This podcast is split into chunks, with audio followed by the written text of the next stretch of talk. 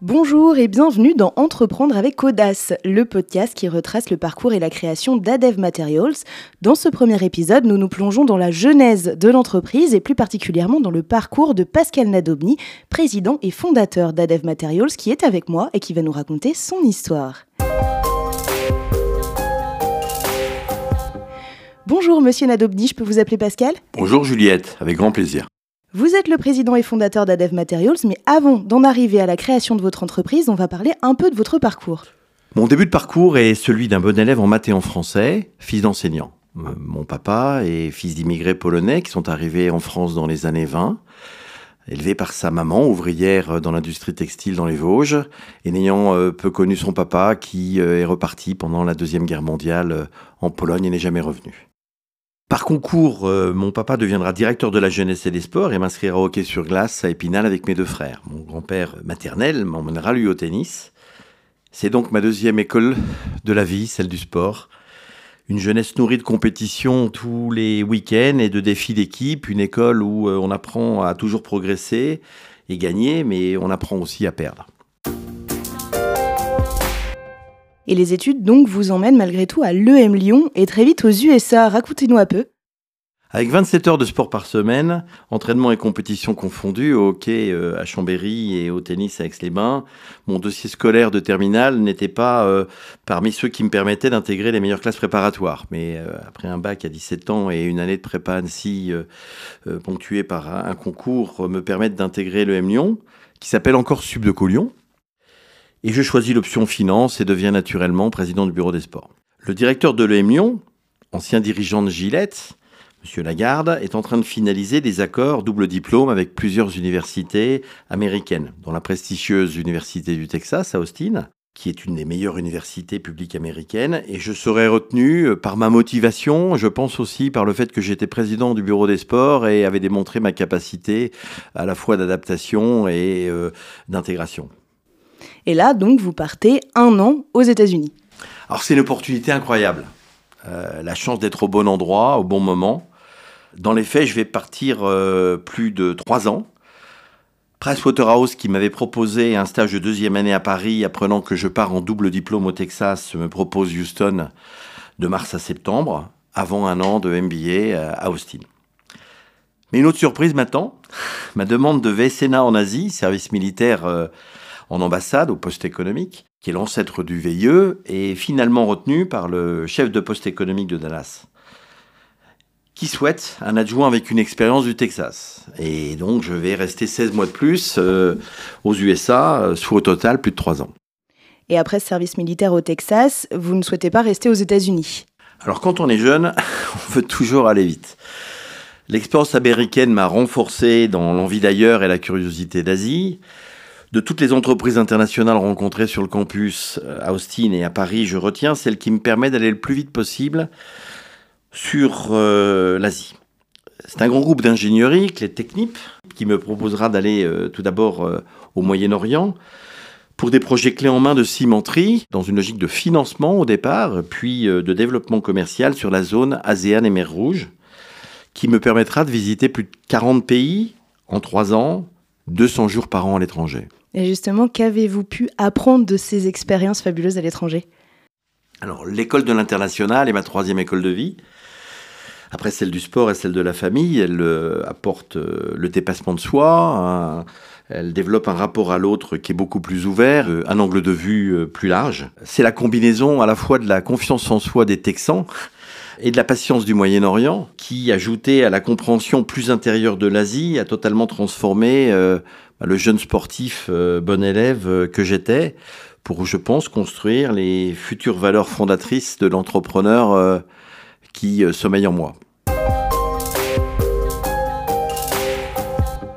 Après toutes ces expériences, vous décidez de revenir en France. Vous allez passer 10 ans dans un groupe de services informatiques.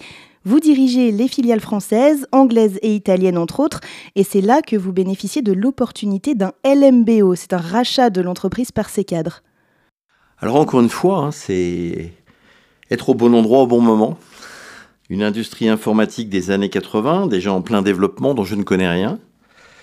Le début de l'infogérance et cette incroyable opportunité de LMBO chez GSI qui développe une fidélité et une appartenance de ses équipes et qui se concrétise par ce rachat de l'entreprise par ses salariés qui me permettra, comme 100 autres managers, de devenir actionnaire significatif et de sortir euh, en 1995 avec une plus-value euh, de 23 fois la mise, ce qui est assez exceptionnel et qui va me permettre euh, et me donner les moyens de voler de mes propres ailes. À la suite de cette LMBO, vous devenez donc actionnaire majoritaire dans une entreprise de sous-traitance électronique. Et là, vous passez donc de salarié à entrepreneur, mais ça se passe pas comme prévu. C'est la suite naturelle, devenir patron chez soi, mais c'est aussi un choc culturel. La marche est très grande entre un groupe international avec beaucoup d'ingénieurs Bac plus 5, Bac plus 6 et des PME régionales avec très peu de cadres. On sous-estime aussi la multitude des postes à couvrir en tant que patron de PME, quand on est habitué, euh, salarié, euh, manager dans un grand groupe, à de nombreuses équipes, un support des services centraux, RH, euh, finance, marketing, IT. Et on redécouvre la pression du financement de l'exploitation. Des conditions de paiement fournisseurs, on se découvre banquier des grands clients et des grands fournisseurs. Mais surtout, on découvre la solitude du dirigeant les pressions financières. Et c'est ainsi que je refais un deuxième MBA plus pragmatique, celui-ci, mais qui me coûte plus cher que le premier, avec une partie des gains de ma première expérience capitalistique, et qui euh, vont vraiment euh, néanmoins me permettre de comprendre euh, la vraie vie d'un entrepreneur patron de PME. Et entreprendre, c'est aussi envisager que tout ne se passe pas comme prévu. C'est ce qui m'arrive et j'y ai beaucoup appris. Qu'est-ce que vous retenez euh, de cette période difficile et que feriez-vous différemment avec le recul? Donc je retiens malgré tout une expérience très enrichissante, mais, mais difficile, un engagement, des heures euh, passées euh, très souvent à se remettre en cause, mais à prendre des décisions seul. Donc la première chose que je referais différemment, c'est de le faire moins seul. Et le deuxième point serait euh, surtout d'avoir un accompagnement financier, c'est-à-dire peut-être euh, un accompagnement bancaire ou investisseur euh, minoritaire qui m'aurait, je pense, mieux permis de passer ces étapes difficiles, ces pressions sur la trésorerie, voilà, sachant que la PME vous apprend que le cash, c'est ce qui est le plus important. Et là, du coup, ça vous emmène jusqu'en 1998 où vous décidez de rejoindre en tant que dirigeant et actionnaire minoritaire cette fois de l'entreprise Micel, spécialisée dans la distribution et la découpe de films et isolants. Pourquoi cette entreprise en particulier? Après euh, cette expérience de PME et cette solitude de dirigeant, je, je recherchais un projet d'une taille euh, un peu plus grande, une grosse PME avec une ambition ETI, moins solitaire et surtout plus internationale. L'industrie B2B m'intéressait, c'était mon parcours euh, historique. Et puis surtout, la rencontre entre euh, des hommes et la famille propriétaire qui m'embarque dans son projet entrepreneurial, qui allie développement européen, croissance externe et relations avec des fournisseurs mondiaux, euh, qui sont tout ce qui m'a manqué dans l'expérience précédente. Donc l'objectif était là de devenir actionnaire majoritaire en 2003. Mais là encore, ça s'est pas passé comme prévu. C'est la vie d'entrepreneur, ça ne se passe jamais comme prévu. 2003 est une année difficile pour l'industrie, après euh, malheureusement le 11 septembre 2001. Et euh, c'est certainement au bon endroit, mais pas au bon moment. Il faut donc attendre, euh, faire le dos rond, remonter la pente et attendre l'opportunité. Celle-ci se présentera trois ans plus tard, c'est une longue attente, euh, en 2006, après la session d'activité, portée par la relance de l'aéronautique déjà, qui me permet de prendre le contrôle en deux temps des activités adhésifs et films techniques pour créer ADEV. À ce moment précis de notre histoire, Adev Materials n'existe pas encore, mais ce n'est qu'une question de temps.